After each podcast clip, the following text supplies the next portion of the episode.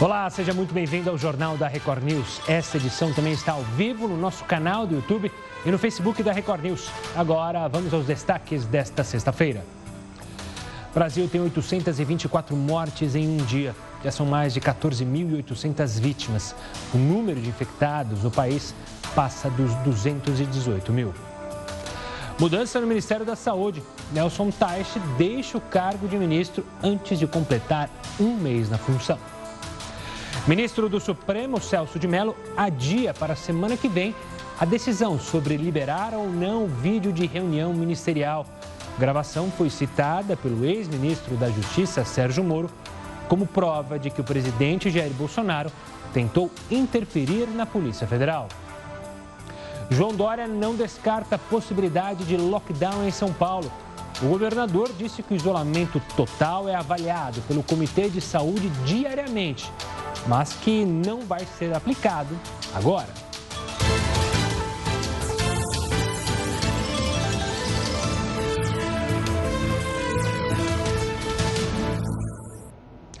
Durou exatos 28 dias o trabalho de Nelson Teich no Ministério da Saúde. Após desentendimento com o presidente Jair Bolsonaro, ele decidiu deixar o cargo. Bolsonaro avalia quem deve substituí-lo e só deve anunciar um novo nome na semana que vem.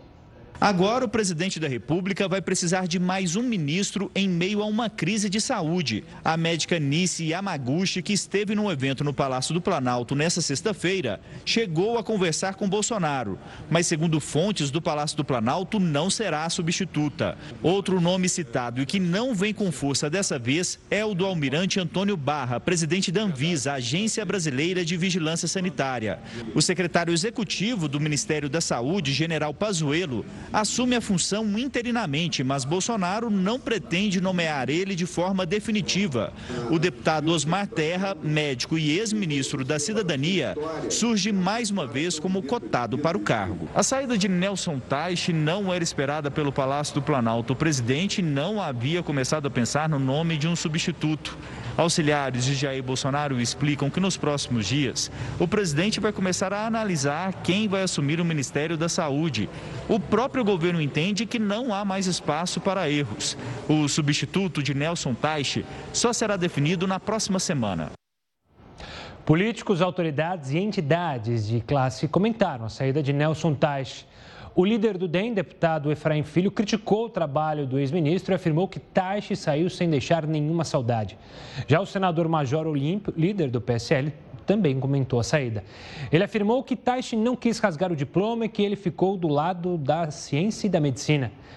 Em nota, o Conselho Nacional de Secretários de Saúde, o CONAS, manifestou alta preocupação e disse que a instabilidade e a falta de ações coordenadas e claras são inimigas da saúde e da vida. Vamos agora então relembrar a trajetória do oncologista Nelson Teich. Menos de um mês após assumir o cargo de Luiz Henrique Mandetta, Nelson Teich deixa o Ministério da Saúde. A vida é feita de escolhas e eu hoje escolhi sair. Digo a vocês que dei o melhor de mim nesses dias que eu tive aqui. Não é uma coisa simples estar à frente de um ministério como esse num período tão difícil. Traçamos aqui um plano estratégico que foi iniciado, as ações foram iniciadas e que ele deve ser seguido. Nesse período, a gente auxilia estados e municípios a passar por essas dificuldades. Habilitação de leitos foram quase 4 mil, são, são as EPIs, são os respiradores, são os recursos humanos. Isso acontece no momento de grande crise mundial. Taishi chegou ao ministério com a missão de equilibrar as preocupações com a saúde e a economia. Na primeira entrevista como ministro, o oncologista afirmou que elas não competem entre si.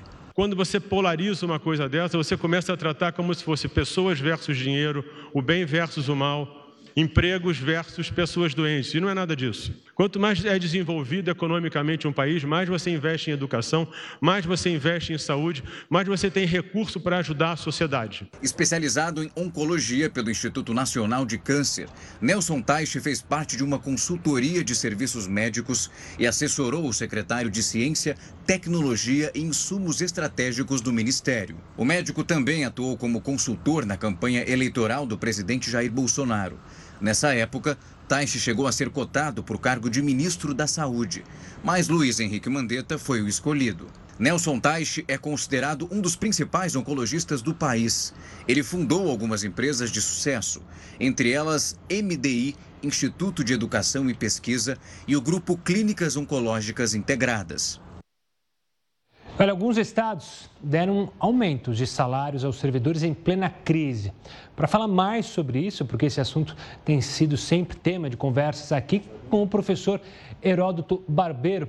Heródoto, quais são os estados que aprovaram reajuste mesmo durante a pandemia?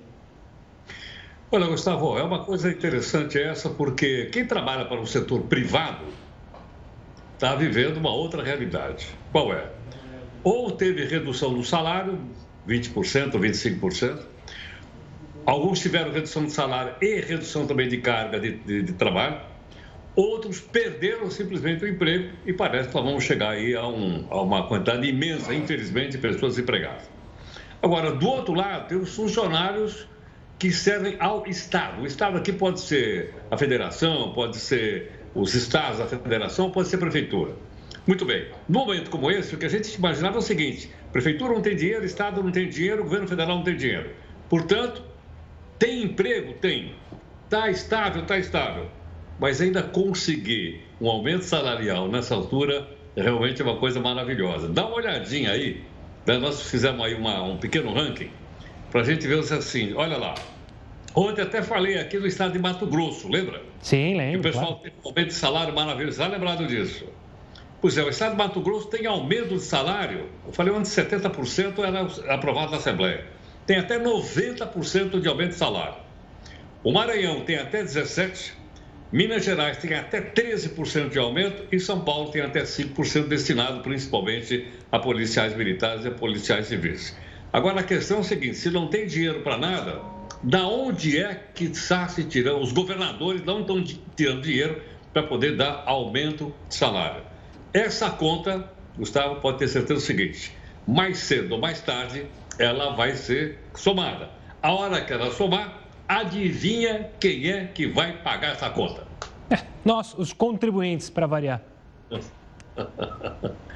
Exatamente, é o contribuinte. Vamos ver o que vai dar isso aí, Gustavo. Heródoto volta daqui a pouquinho aqui conosco no Jornal da Record News. Olha, mais da metade dos contribuintes ainda não entregou a declaração do imposto de renda deste ano. Você já entregou a sua? A entrega pode ser realizada até o dia 30 de junho. Segundo o balanço mais recente da Receita Federal, foram recebidas pouco mais de 14 milhões de declarações, quase metade das 32 milhões que são esperadas. Neste ano, serão pagos cinco lotes de restituição e não sete, como costumava ocorrer. Os pagamentos começam no dia 29 de maio e terminam em 30 de setembro. Olha, algumas empresas avaliam a possibilidade de manter o home office mesmo depois da pandemia. Na sua opinião, isso é bom, ruim Está na mesma para o empregado? Mande a sua mensagem para o nosso WhatsApp, participe com a nossa pergunta do dia. O telefone é 11 942 128 782. Você pode participar também nas redes sociais. Hashtag JRNews, responde a questão do dia e também, claro, pode participar sobre as outras reportagens e temas levantados aqui pelo Jornal da Record News, na nossa live no Facebook e também no nosso canal do YouTube. Você pode, claro, dar o seu pitaco. Olha, a Caixa anunciou o calendário de pagamento da segunda parcela do auxílio emergencial, enquanto tem gente que ainda nem conseguiu a primeira. Mas, enfim, além disso, novos cadastros entraram no sistema do banco. Como esse assunto gera muitas dúvidas, nós fizemos uma reportagem com todas essas datas. Veja agora. Mais de 8 milhões de novos cadastros foram aprovados pela DataPrev. O presidente da Caixa, Pedro Guimarães, anunciou o calendário de pagamento dos primeiros 600 reais para esse novo lote. A recomendação do banco é que somente as pessoas que vão receber o auxílio num determinado dia compareçam às agências. Agora, nós vamos pagar de acordo com o mês de nascimento. Por quê? Para simplificar, para que as pessoas entendam de uma maneira muito mais fácil quando elas têm o direito de receber. Nós vamos organizar as filas e vamos colocar na fila que efetivamente é a principal só quem possa receber.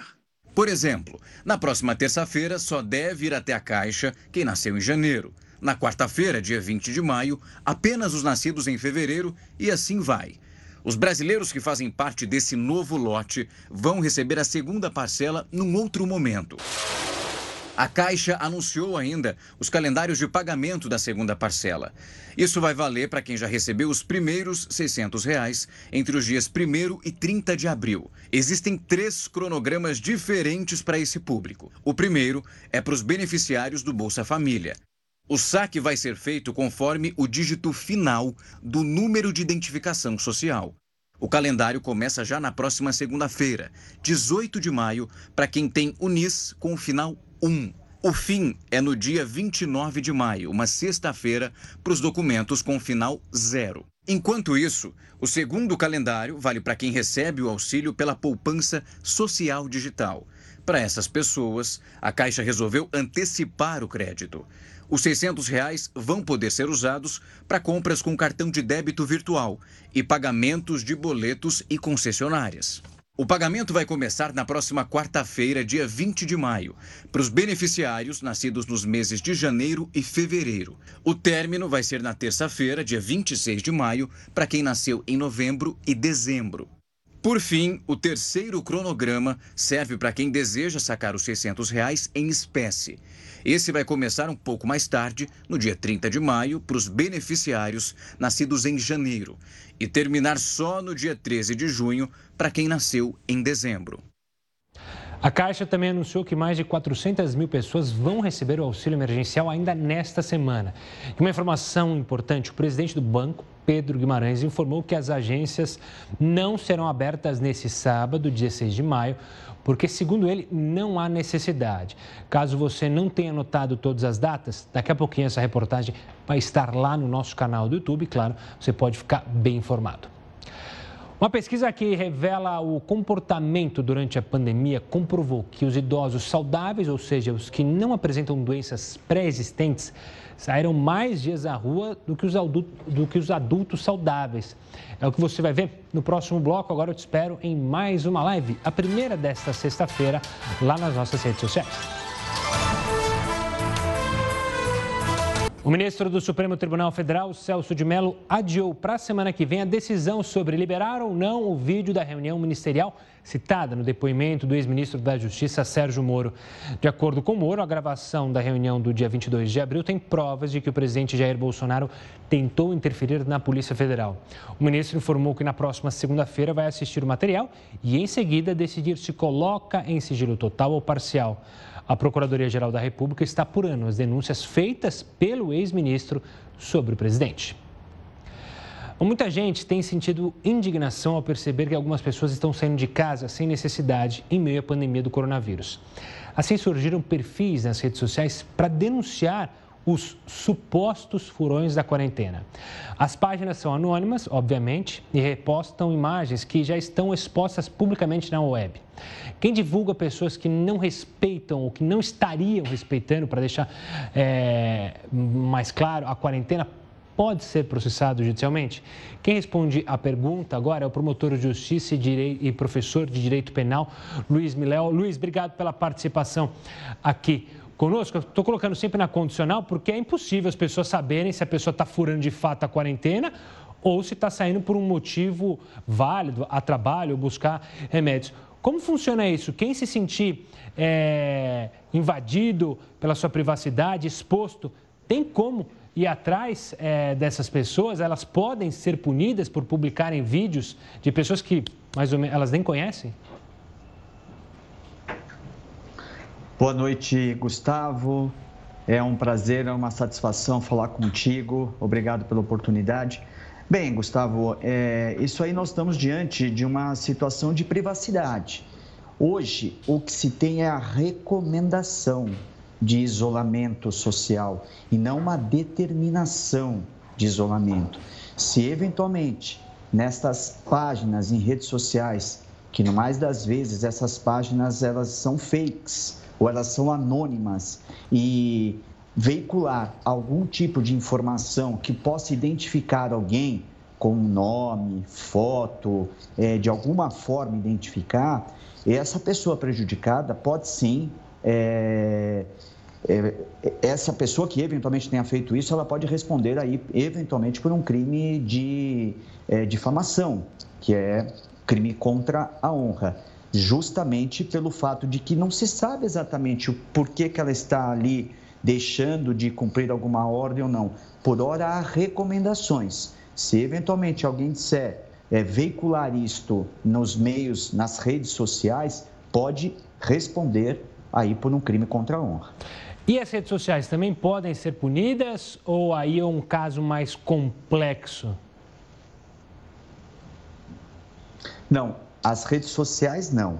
O que deve, eventualmente, aquele que se sente prejudicado por uma informação em alguma rede social, ele pode buscar judicialmente para que esta rede ela identifique através lá do, do, do, do é, PI e para que possa retirar esta informação da rede social. Ela é obrigada a prestar essa informação, mas ela não responde porque não foi ela que efetivamente veiculou isto. Ela só é uma plataforma. Responsável é aquele que veicula e também aquele que de alguma forma reposta. Se eventualmente curtir ou novamente veicular essa informação, ele também responderá e poderá responder, responder por crime, sem prejuízo, inclusive, de danos cíveis, uma indenização por dano moral. E, promotor, para deixar bem claro para as pessoas, por mais que essas postagens, esses compartilhamentos sejam anônimos, hoje a gente tem tecnologia, nossas autoridades têm tecnologia para descobrir quem é, faz esses posts maliciosos, essas propagações, é, tentando manchar a imagem de certas pessoas, não? Sim, sem dúvida nenhuma. Tem o IP, que é justamente como se fosse o RG, a identificação da onde está saindo, do endereço que está sendo veiculado essas informações. E as, as plataformas, elas são obrigadas, eventualmente através de uma decisão judicial, de informar esse IP e é, responsabilizar ou conseguir fazer o rastreamento devido daqueles que estão veiculando isto de, é, em relação às outras pessoas. Promotor, obrigado pela sua participação e por tirar as nossas dúvidas sobre esse assunto. Um forte abraço e até uma próxima. Você que se interessou por essa entrevista, repito, logo, logo está lá no nosso canal no YouTube, canal do YouTube que já está com mais de um milhão é, de inscritos, graças a você aí que se interessa é, pelo nosso conteúdo disponibilizado lá na nossa plataforma, na plataforma do YouTube. Fique bem informado, siga lá, é de graça a nossa página do YouTube. Agora a gente vai falar do Instituto Locomotiva, que fez uma série de pesquisas sobre o impacto da pandemia na vida dos brasileiros. Com foco no comportamento das pessoas frente à necessidade de ficar em casa, os pesquisadores perceberam que os idosos saudáveis, ou seja, os que não apresentam doenças pré-existentes, saíram mais dias à rua do que os adultos saudáveis. Veja só. O Instituto levantou alguns motivos para esse comportamento.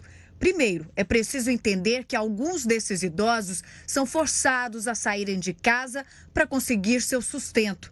Há também os que pertencem às profissões consideradas essenciais, como médicos e enfermeiros. Mas analisando as questões comportamentais, existem os idosos que, influenciados pelas diferentes recomendações dos governantes e pelas posições divergentes entre partes da sociedade, escolhem acreditar que a doença não é grave ou que eles não serão infectados pelo vírus. A ansiedade também é um fator que pode provocar o aumento do grau de exposição. Eu vou sair, eu vou sair, eu vou sair daqui. Eita, glória! E há a questão tecnológica. Para os mais jovens, o período de isolamento social tem sido amenizado pelos inúmeros recursos que a internet propõe. Compras pela internet, conversar por videoconferência. Mas, para os idosos, o cenário é diferente.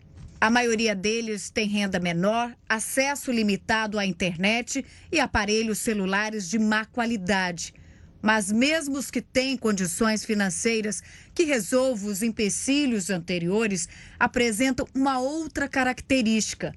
É que, em muitos casos, os idosos têm menos desenvoltura para mexer em aparelhos digitais. Por exemplo, se a família marcar uma videoconferência e mandar um link, o sujeito sabe abrir o acesso e participar do encontro. Mas sozinho ele não consegue organizar seus próprios encontros virtuais. Assim, há um bloqueio que impede que os idosos consigam fazer uma compensação da distância de seus familiares e amigos pelos meios digitais.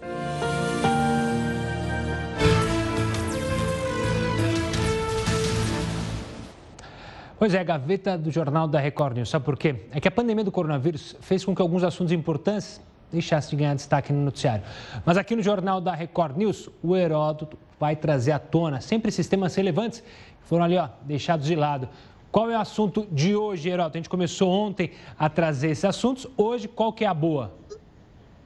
Olha, é, a boa é o seguinte, a boa foi tirada da gavetinha bem de baixo porque ela diz respeito às eleições do final do ano. Como você sabe, todos nós sabemos, a gente vai escolher o melhor candidato a prefeito e o melhor candidato a vereador.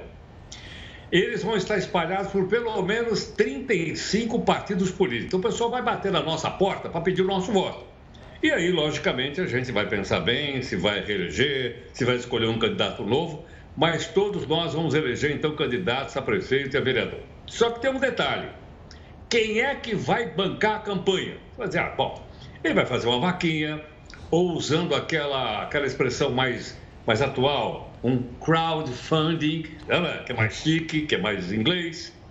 Ou então ele vai vender bottom. Não, não, nada disso. Não vai ser necessário. Por que razão? Porque essa turma que a gente está olhando aí aprovou uma verba de 2 bilhões de reais para gastar na eleição desse final de ano. Vou repetir. A verba que esse pessoal que nós estamos mostrando aí é, aprovou é de 2 bilhões de reais e esses 2 bi vão ser espalhados pelos partidos políticos para fazerem campanha para prefeito e para vereador. Portanto, você veja o seguinte, pessoal, com exceção do Partido Novo, é bom que se fale, que não recebe essa verba, todos os demais já pegaram esse dinheiro e eles estão agora vendo como é que vão aplicar na campanha eleitoral. Fica aqui uma sugestão. Qual é? Quando um cidadão bater na sua porta e pedir o seu voto para prefeito ou para vereador, pergunta para ele o seguinte: escuta, companheiro, quanto é que o seu partido levou daquele bolo de 2 bilhões de reais? E por que, que nós temos que perguntar isso? Porque, para variar, esses 2 bilhões de reais, eles saíram dos nossos bolsos, saíram do nosso imposto. De forma alguma, eles abriram mão, nem mesmo em época de pandemia, onde falta dinheiro para tudo, principalmente para comprar respirador para as pessoas que estão em estado mais grave. Então é isso aí. Não vou me esquecer, não, porque a eleição vai ter, hein? Bom, Heroto, ele volta aqui conosco daqui a pouquinho, ainda nessa edição. E até em momentos difíceis como esse que a gente está vivendo por causa da pandemia, tem gente, tem muita gente por aí aproveitando para ganhar dinheiro de forma ilícita, inclusive na internet. Você vai entender do que eu estou falando no próximo bloco. Agora eu te aguardo em mais uma live do jornal. JR News de volta para falar das investigações da Lava Jato do Rio de Janeiro que revelam um suposto esquema de empresários com o governo do estado. A parceria teria durado mais de uma década. Um está preso e o outro foragido. Em comum, a estreita relação desses dois empresários com governadores que administraram o Rio nos últimos 14 anos. Segundo a Lava Jato no estado, Mário Peixoto e Arthur Soares, conhecido como Rei Arthur, têm o mesmo método nas relações comerciais. Pagam propina em troca de contratos milionários com o poder público. O Ministério Público Federal descobriu que Peixoto e Rei Arthur usaram a mesma empresa em um paraíso fiscal para repassar vantagens indevidas a políticos. As investigações apontam que a primeira operação foi para pagar dirigentes esportivos na compra de votos para as Olimpíadas do Rio. A outra transação teria sido a compra de duas coberturas nesse prédio em Miami, na Flórida. Cada um custou um milhão de dólares, o equivalente a quase 6 milhões de reais.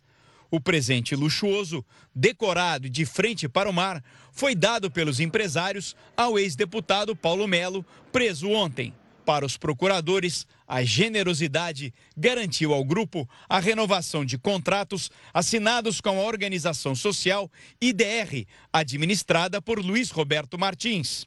Em uma interceptação telefônica autorizada pela Justiça em 9 de abril, Luiz Roberto Martins comenta sobre a facilidade de Mário Peixoto em fechar contratos emergenciais em meio à pandemia e chama propina de 500 mil a 1 milhão de reais de cachezinho.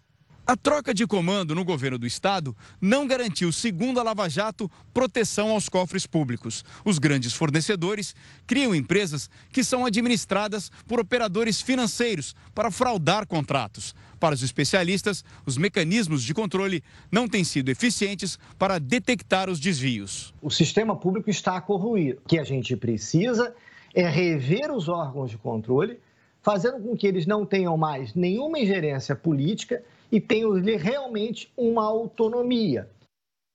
O governo do estado do Rio disse que os contratos assinados com as empresas investigadas vão ser auditados pela Controladoria Geral do Estado.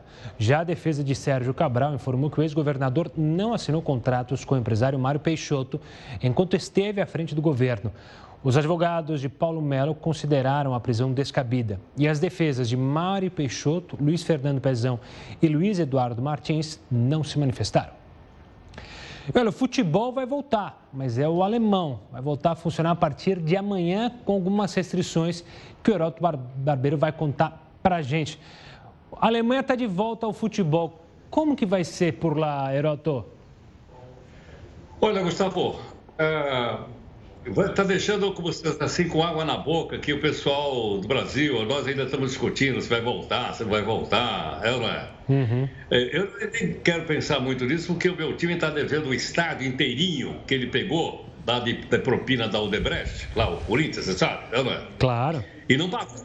E não vai conseguir pagar. E aquele dinheiro lá, logicamente, é uma grana que veio dessa confusão aí que a gente acabou de mostrar, né? Os caras cobram mais para poder dar propina. Aí, como é que ele falou? Uma, uma, uma, propinazinha de 500 mil a 1 milhão de reais. Mas na Alemanha as coisas funcionam diferentes. A CBF lá da Alemanha, ela tem um nome um pouco diferente da nossa, chama-se Bundesliga, é a CBF de lá. E os caras disseram o seguinte: olha, vamos começar. Quando começa? Sábado. Nesse sábado vai ter o primeiro jogo, vai ter inclusive um clássico lá. Mas eles estabeleceram algumas regras que eu não sei se a gente estabelecesse aqui no Estado brasileiro, a gente ia cumprir ou não. Então a gente listou aí, que é para a gente não esquecer. Vamos mostrar então aí as regras principais no nosso telão. Vamos lá. Primeiro, não pode ter mascote dentro do estádio. Aquele pessoal fantasiado, mascote, tal, não, não, não pode. Outra coisa, os jogadores, olha só que coisa, Gustavo. Os jogadores vão usar o uniforme e eles vão levar o uniforme para casa e cada jogador vai ter que lavar o seu uniforme. Você já pensou, Gustavo, se a gente falasse para o Neymar que ele vai ter que lavar o uniforme dele, o que, que ia acontecer ou não? Acho que ele não ia nem Mas saber. Na Alemanha, é, na Alemanha o pessoal vai pegar o uniforme e vai lavar em casa. Outra coisa, aí tem aquele negócio de marcar o gol. Tudo bem, o pessoal comemora. Não pode ter comemoração. Não pode abraçar, beijar, é, rolar todo mundo junto. Não pode. Vai ter que ser uma comemoração assim, tipo alemã, né? Falando alguma coisinha assim, viguetes e tal, e só isso por aí afora. Outra coisa, todo mundo dentro do estádio, que for para o estádio, jogadores, o técnico, todo mundo vai ter que usar máscara. Não no, no jogo, claro. Mas no estádio, todo mundo vai usar máscara. Então vamos chegar em ônibus especiais, todo mundo com máscara para o jogo de amanhã. E finalmente, tem também aquela fotografia oficial que eu nunca vi aquilo publicado em lugar nenhum. Todo mundo se junta, todo mundo tira aquele monte de foto e você não vê aquilo publicado em lugar nenhum. Pois é, não vai ter, não vai ser possível, é proibido também tirar foto oficial, porque aí tinha que ficar todo mundo junto, abraçado, e isso não vai acontecer. Então, seguindo essas regras, o campeonato da Alemanha começa nesse sábado. Vamos ver o que vai. Né? Aliás, uma coisa curiosa, só para terminar. Claro. Não vai ter público no estádio. No estádio eles vão colocar ou alguns bonecos ou algumas coisas representando a torcida. Mas não vai ter público no estádio, logicamente, é por causa da transmissão pela televisão e pelas redes sociais. Portanto, começou o futebol. Ah, um detalhe, fiquei chateado. Eles são aqueles do 7 a 1 você lembra ou não? Ah, eu prefiro nem lembrar em momentos ruins, eu nem gosto de lembrar disso aí, Heroto. Heroto, obrigado pela participação. É bom lembrar é, não pode agarrar na hora de fazer gol. Será que vai poder agarrar na hora do escanteio? Porque é uma agarra-agarra na área. Enfim. Olha, mudando de assunto, mesmo em momentos difíceis como esse que a gente está vivendo por causa da pandemia, tem gente aproveitando para ganhar dinheiro de forma ilícita. E eu não estou falando só de políticos. Veja só na reportagem a forma ilícita encontrada na internet para se aproveitar. Veja só. A principal vítima da ilegalidade nesta pandemia de coronavírus é, sem dúvida, o teste para diagnosticar a infecção. Eles estão cada vez mais escassos nos hospitais e a demanda é tão alta que nem todos os pacientes podem ser testados. E, consequentemente, a grande procura tem feito criminosos contrabandear os testes e até mesmo remédios pela internet. Além das ofertas enganosas nas redes sociais, tem gente vendendo testes em larga escala na Dark Web. Chamada de página obscura ou endereço sombrio, a Dark Web é uma versão anônima da internet. O acesso a essa parte sombria da web exige o uso de ferramentas poderosas de criptografia e proteção de dados. É por isso que somente pessoas que conhecem esses sistemas é que têm acesso a esse tipo de conteúdo. As páginas invisíveis oferecem atividades ilegais, como compra de drogas, armas e até assassinos profissionais. Mas, de acordo com um levantamento feito por um site britânico, é possível encontrar testes supostamente fabricados na Alemanha sendo vendidos por cerca de 250 reais na Dark Web. Além dos testes, algumas pessoas ainda buscam medicamentos que supostamente tratariam o coronavírus, como é o caso da hidroxicloroquina. O remédio ainda não teve a eficácia comprovada pela ciência, mas na Dark Web estão sendo ofertados de forma oculta por aproximadamente R$ 1.200. Nas farmácias brasileiras, a hidroxicloroquina só pode ser vendida com receita médica para pacientes que têm lúpus ou artrite reumatoide e custa de 40 a 80 reais. É sempre bom ficar alerta, porque nada garante que na Dark Web medicamentos e testes sejam realmente confiáveis. Aliás, bem pelo contrário. Um juiz do Distrito Federal atendeu um pedido de divórcio unilateral. Ele afirmou que se uma das partes tem certeza de que quer o divórcio, não tem necessidade de esperar a decisão da outra parte. Mas como funciona esse tipo de divórcio no Brasil? O que há de diferente nele? Quem explica para gente é Darlan Barroso, professor e coordenador de Direito da Família do meu curso. Professor, obrigado pela participação aqui conosco. Explica para a gente como é que funciona esse divórcio. Eu, nunca tinha, eu sinceramente nunca tinha ouvido falar. Boa noite, Gustavo, queridos amigos uh, uh, do jornal Record News. Uh, é uma novidade na prática, né? Há algum tempo, desde, desde 2010, o divórcio pode ser direto, mas um só pedindo e o juiz autorizando, isso tem sido novidade, alguns julgados têm admitido. Essa, essa prática nasceu em alguns estados né, do Brasil, mas o CNJ é, vetou e hoje tem um projeto de lei correndo no Congresso para admitir o divórcio unilateral. Como seria isso? Né? Um dos cônjuges procura ah, o próprio juiz ou o cartório, se for o caso, e ele faz ah, sozinho o divórcio. E como funcionaria o depois? Porque é, a divisão dos bens, isso deixa para depois mesmo, o divórcio está definido e aí depois a justiça define a divisão, a divisão de bens, caso eles tenham, claro? Hoje, na verdade, o casal já pode fazer o divórcio sem dividir os bens. Né? A partilha de bens pode ser feita num processo autônomo ou nem ser objeto da ação de divórcio. Então, é uma questão que pode ficar para depois e que não impede né, o fim do casamento. E essa medida, eu fico imaginando, é, ela pode ser positiva em alguns aspectos. A gente tem falado sobre agressões. Uma mulher que sofre por agressões, por exemplo, como a gente falou bastante por causa dessa pandemia, ela pode já ir no cartório definir, então, a separação naquele mesmo momento e já, por exemplo, se afastar é, do agressor? Veja, Gustavo, hoje né, no Brasil não há o divórcio uh, unilateral em cartório. Essa prática ainda não existe. Existe sim um projeto de lei para que isso ocorra. O que existe é a discussão de divórcio unilateral feita em juízo. Né? Você vai à justiça e lá na justiça você teria uma sentença do juiz sem ouvir a parte contrária diretamente. Porque é muito comum você ouvir né, um casal, um, um, um fala para o outro: eu não vou te dar o divórcio, eu não vou assinar Sim. o divórcio.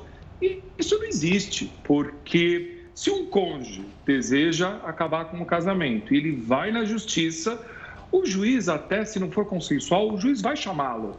A tentativa vai ser de acordo, existe possibilidade de vocês né, se reconciliarem. Não tem, o juiz simplesmente vai acabar decretando o divórcio, mesmo que a outra parte não concorde. Então, toda a discussão é por que, se vai chegar o divórcio de qualquer jeito, né? Por que, que tem que esperar a outra parte se manifestar? Mas em cartório ainda não existe essa possibilidade, só se for consensual. Tá certo. Obrigado pela participação, professor. É uma maneira, talvez, de dar celeridade a esse processo. Obrigado pela participação.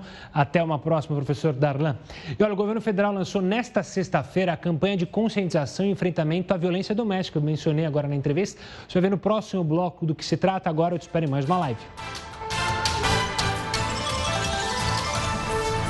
Olha só, você sabia que a fisioterapia é muito importante para pacientes internados com coronavírus? Pois é, quem vai explicar para a gente é Raquel Caserta, que coordena a fisioterapia do Departamento de Pacientes Graves da Sociedade Beneficente Israelita Brasileira Albert Einstein.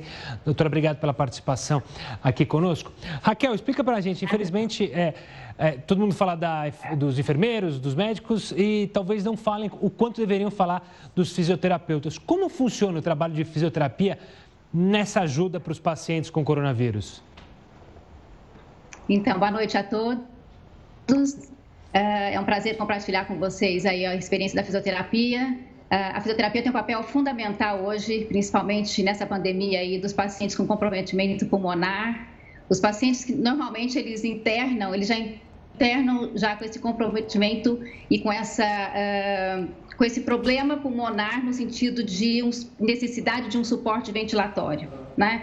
Então, a fisioterapia faz uma avaliação pontual desses pacientes e auxiliando uh, na estratégia de qual a melhor indicação daquele paciente, o tipo de oxigenação que ele precisa, o tipo de suporte ventilatório que ele vai precisar. Então, essa avaliação é fundamental uh, junto com a equipe multiprofissional na decisão da melhor é, estratégia mesmo de oxigenar esses pacientes que geralmente já internam com esse comprometimento de, de uh, oxigenação inadequada ou com falta de ar. Uh, os pacientes evoluem com, é, muito rapidamente com a piora pulmonar, né? Uhum. E nesse sentido, a avaliação do fisioterapeuta é fundamental para que a gente dê o um melhor suporte ventilatório para esses pacientes. Raquel, e no paciente que está ainda num quadro sem a necessidade da UTI, num quadro moderado, razoável, é, a fisioterapia também pode ajudar? Tem como ajudar? Como funciona? É, em, geralmente, esses pacientes, é, alguns têm comprometimento no sentido de uh, hipersecreção pulmonar, e aí isso entra com técnicas de fisioterapia de manobras de higiene brônquica, se necessidade de aspiração uh, também traqueal dos pacientes que têm dificuldade de tossir e expectorar. E os pacientes, então, eles necessitam uh, de auxílio e ajuda para a remoção da secreção do pulmão, né? E, da mesma forma, eles, alguns eh, evoluem, então, com com aterectasia no pulmão, o pulmão começa a consolidar e a gente precisa expandir o pulmão desse paciente. E existem várias técnicas e exercícios de fisioterapia para a reexpansão pulmonar. Né? Então, a fisioterapia, nesse sentido, é, evita que o paciente, então, tenha acúmulo de secreção e venha a evoluir com uma piora pulmonar é, posterior. Raquel, obrigado pela participação para explicar a importância enorme dos fisioterapeutas nesse trabalho de recuperação dos pacientes é, com a Covid-19, mas também de outros casos envolvendo, claro, a nossa respiração. Obrigado pela participação, Raquel. Um forte abraço e até uma próxima. E, claro, parabenizo pelo trabalho de todos os profissionais da fisioterapia. Olha, falando do governo federal agora, é, o governo federal lançou nesta sexta-feira a campanha de conscientização e enfrentamento à violência doméstica. A campanha garante o anonimato e tem como objetivo incentivar todos a denunciarem, principalmente vizinhos das pessoas que são agredidas. O projeto disponibiliza os canais de atendimento da ouvidoria, o Disque 100, o Ligue 180 e o aplicativo chamado Direitos Humanos Brasil. Essas ferramentas juntas são responsáveis por receber, ouvir e encaminhar as denúncias. Pelo aplicativo também é possível, inclusive, enviar fotos e vídeos que, segundo a ministra Damares Alves, que você vê aí na imagem, podem antecipar a prova do crime. E olha, o governador de São Paulo, João Dória, ele disse que existe um protocolo de bloqueio total pronto, o famoso lockdown, que muitos aqui no Brasil já começam a chamar de tranca-rua, mas que ele não vai ser aplicado neste momento. Que o governador ressaltou? Ele disse que a possibilidade de adotar o chamado lockdown no estado, seja de forma local, ou seja, em cidades determinadas, por exemplo, o caso de São Paulo, região do ABC, que são é, as metrópoles do estado, ou regional é, é, avaliada diariamente pelo centro de contingência. Ele disse também que, se houver necessidade, o protocolo de bloqueio total será aplicado no Estado. Esse protocolo tem que ser muito bem é, montado caso haja necessidade do lockdown, porque você precisa entender o que, que pode parar e o que, que não pode parar. Ainda sobre o lockdown, o governador do Amapá, Valdez Góes, decretou nesta sexta-feira lockdown em todos os 16 municípios como medida de combate ao avanço do coronavírus no estado. O decreto ainda estipula uma multa de 5 mil reais para quem descumprir o isolamento sem a comprovação da necessidade de circulação. Na capital Macapá, também foi anunciado pela Prefeitura o rodízio de veículos de acordo com a terminação das placas. As medidas começam já na próxima terça-feira e seguem por 10 dias. O estado registrou mais de 100 mortes e superou 3.400 casos de coronavírus. Olha, o Tribunal de Justiça de São Paulo considerou ilegal a proibição da entrada de proprietários em imóveis por regras de municípios.